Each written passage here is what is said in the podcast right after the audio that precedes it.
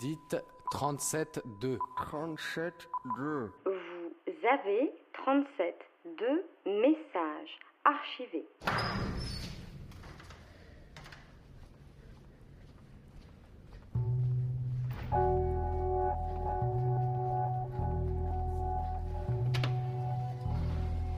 J'essaie d'aller jusqu'au bout, que ça commence à changer bizarre.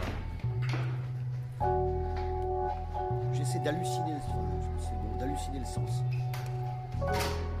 Il y a une, euh, une phrase que je dis souvent en fait, enfin une allégorie. Euh, voilà, moi je, considère que euh, l'humanité est une Ferrari en pièces détachées.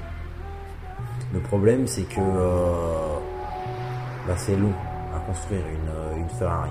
Du coup, pour avancer plus vite, on a, on a préféré construire un vélo.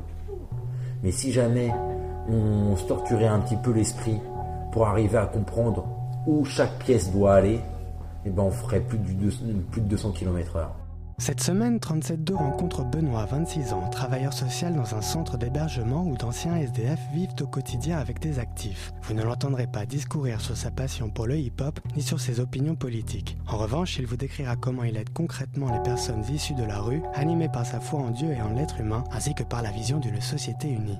Eh ben, je m'appelle Benoît, euh, je suis à peu près euh, de taille moyenne, euh, je suis assez maigre, voilà, euh, je suis, euh, je suis type euh, eurasien. Alors, euh, mon père il est dans le technique et euh, ma mère euh, elle est dans le social, donc du coup euh, depuis que je suis petit euh, je baigne un petit peu euh, dans ces deux mondes. Euh, petit, euh, j'étais j'étais très porté dans tout ce qui était un peu euh, mathématiques, euh, physique, euh, etc. Du coup, euh, je me suis euh, je me suis euh, je me suis lancé là-dedans au lycée et même au début du post-bac. Puis en fait très vite très vite j'ai vu que bah, dans cette voie, il me, il me manquerait quelque chose parce que je suis quelqu'un qui aime quand même qui aime beaucoup l'humain. Donc du coup, du coup, les études techniques euh, m'amenaient pas du tout à m'interroger sur euh, sur l'humain en général et euh, sur tout ça. Je me suis demandé bah, qu'est-ce que je voulais faire du coup si jamais je voulais pas être ingénieur. Très vite, je me suis dit que ce qui me manquait, ça allait être le contact humain. Du coup, je me suis renseigné un peu sur tous les métiers du social. Euh, en vite fait, en gros, bah, je suis tombé sur euh, éducateur spécialisé euh, parce que c'est là où on est vraiment sur le terrain avec euh, avec les personnes. Et c'est plus ça euh, qui me correspond, qui me correspondrait plus que les papiers, tout ça. Donc, donc du coup, j'ai commencé à rencontrer un petit peu des éducateurs pour voir, comprendre qu'est-ce que c'était ce métier-là. Euh, après cette euh, après cette phase-là, euh, bah, j'ai voulu me confronter au, terrain. Donc, je suis allé dans une structure qui accueille un peu tous les jeunes en grande difficulté que les autres structures ne veulent pas. Donc, donc des jeunes assez assez lourds, si on, si on peut les qualifier comme ça. Bon bah je cache pas que je me suis je me suis pris des grosses claques psychologiques, mais euh,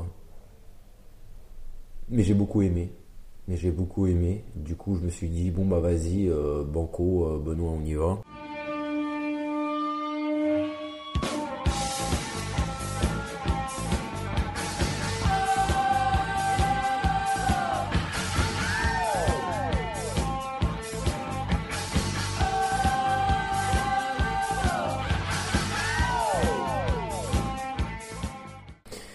Une association qui s'appelle Au Captif la Libération, euh, qui m'a énormément plu.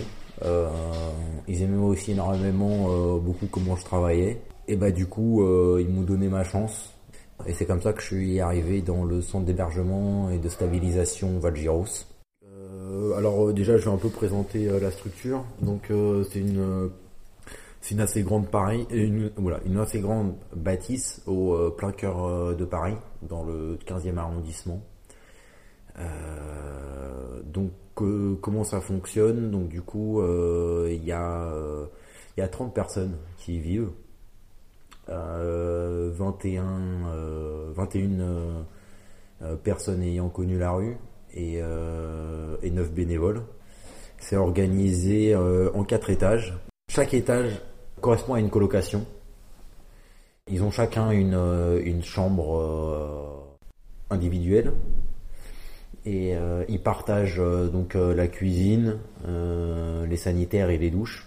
Et il y a deux salles communes, donc une salle avec télé et, une cuisine et une autre petite salle où il y a des ordinateurs et où on, où on fait quelques ateliers comme les cours de français, des petites choses comme ça. Après, ce qui est agréable, euh, c'est qu'on a quand même, euh, on a quand même un assez grand jardin.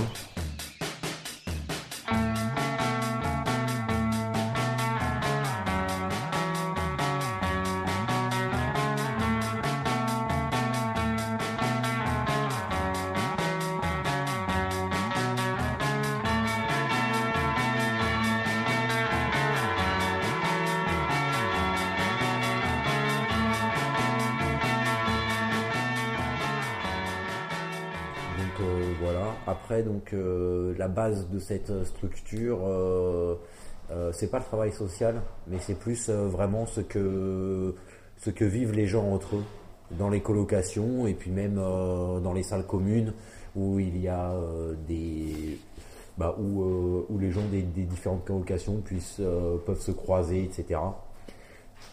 Donc ça c'est vraiment c'est vraiment la base. C'est euh, donc c'est un CHS, centre d'hébergement et de stabilisation. En fait, on est euh, entre euh, l'hébergement d'urgence et la réinsertion sociale, parce qu'on a remarqué que il était difficile en fait, même impossible quasiment, de passer donc de la rue à, un travail directement. ça marche pas comme ça. Donc voilà, donc nous on insiste euh, beaucoup euh, sur euh, le rythme de vie, donc le sommeil, les repas et,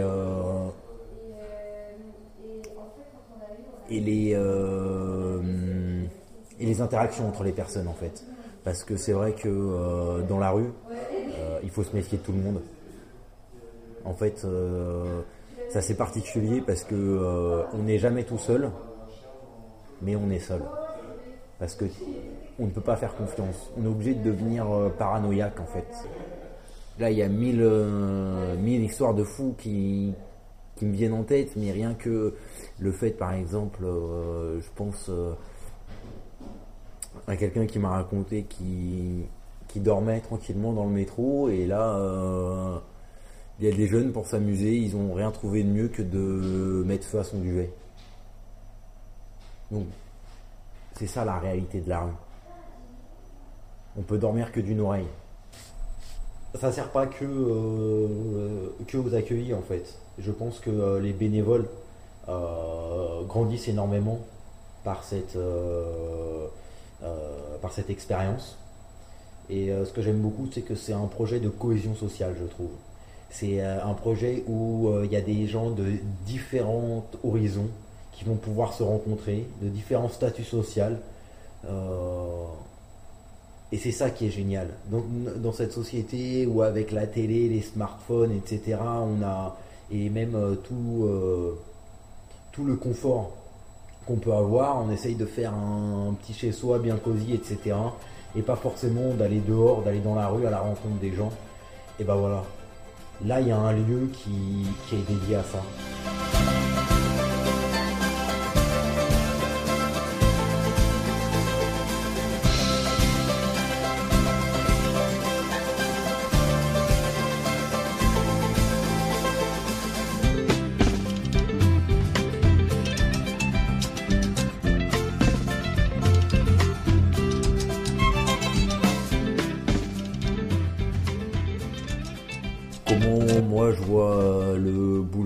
Boulot d'éducateur Euh, Je suis pas forcément euh, un éducateur, euh, on va dire, euh, basique. dans le sens où moi, tout ce qui est papier, etc., ça me barbe carrément. Voilà, tout ce qui est aussi, enfin voilà, moi je, moi ce que je cherche pas, c'est à faire des bons petits citoyens, etc., bien intégrés dans notre société et tout ça. non, ça, sérieusement, j'en ai rien à foutre. Moi, je, je me sens pas bien intégré dans cette société. Enfin, pas bien intégré. Je, suis quand même assez intégré, mais je me sens mal, on va dire. J'ai vraiment euh, un malaise. J'ai de la chance de croire en Dieu, en fait. Et euh, ça, c'est vraiment quelque chose qui m'aide dans ma vie pour euh, pouvoir relativiser les choses. voilà, c'est c'est une source d'amour intarissable et ça me permet aussi de toujours de, de, ne jamais avancer seul. J'ai toujours quelqu'un qui est, qui est à côté de moi.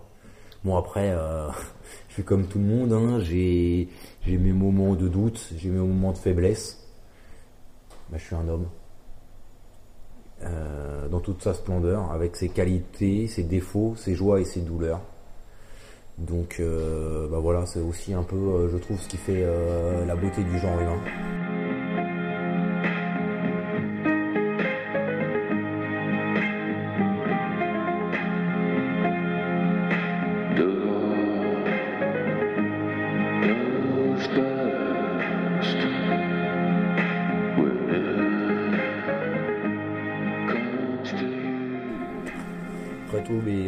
Mes parents ou mes au scout.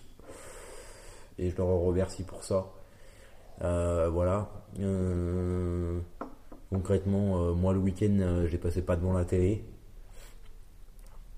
C'était voilà, bah, j'allais en forêt, j'allais construire des tables, des machins, des bidules. j'ai un rapport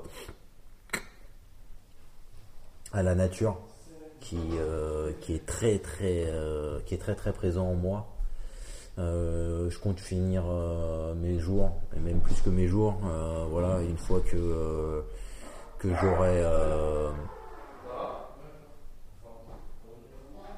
j'aurai exploré pas mal de choses dans l'éducation spécialisée parce que je compte aller quand même je compte travailler avec des publics différents et ben je compte faire un petit retour à la terre dans l'idéal construire une petite communauté avec des potes.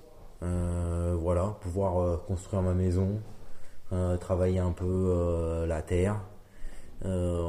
et puis avoir d'horaire aussi, ça ça va être cool parce que si jamais, je pense que si jamais on est on est plusieurs, là c'est possible de voilà, voilà, le soir on se dit bon bah voilà, c'est moi qui vais m'occuper des betteraves, des laitues, tac, tiens si toi tu t'occupais des poules ou un truc comme ça et voilà. Et euh, si jamais on est assez je pense qu'il peut y avoir une rotation euh, qui nous permette de euh, d'être assez libre au, niveau de nos horaires. Et ça ça sera je pense que voilà dans cette dans cette société en fait on n'est pas on n'a pas d'emprise sur notre temps. Et, et du coup la vie fuse à une, à une vitesse astronomique. Et euh, voilà, j'aimerais bien un petit peu, euh, au bout d'un moment, euh, pouvoir, pouvoir lever le pied. Et, et puis en plus, moi je suis aussi beaucoup basé sur l'accueil et pouvoir construire cette, cette communauté. voilà, me permettrait bah, voilà, tout d'abord d'accueillir mes parents et les parents de mes amis euh, quand ils seront vieux, ou en tout cas de leur proposer une alternative aux, euh, aux maisons de retraite. Et, euh, et puis j'aimerais bien aussi pouvoir aménager ça pour les handicapés. pourquoi pas être famille d'accueil pour, pour, pour des jeunes de l'ASE, pourquoi pas accueillir des migrants, des anciens SDF. Enfin, voilà, moi je, voilà, je suis beaucoup basé sur l'accueil. Et donc euh, voilà, pouvoir euh, construire euh, construire une espèce d'éco-village qui me permettrait de me ressourcer, d'être vraiment proche de ce qu'ils appellent en Amérique, en Amérique latine la Pachamama. je suis vraiment sur, sur un projet de cohésion sociale et bordel de merde, faut qu'on faut qu'on se parle, faut qu'on vive ensemble. Vous venez d'écouter 37.2. Cette émission a été réalisée par Jean-Marcel. Retrouvez-nous sur radiocampusparis.org et sur les réseaux sociaux.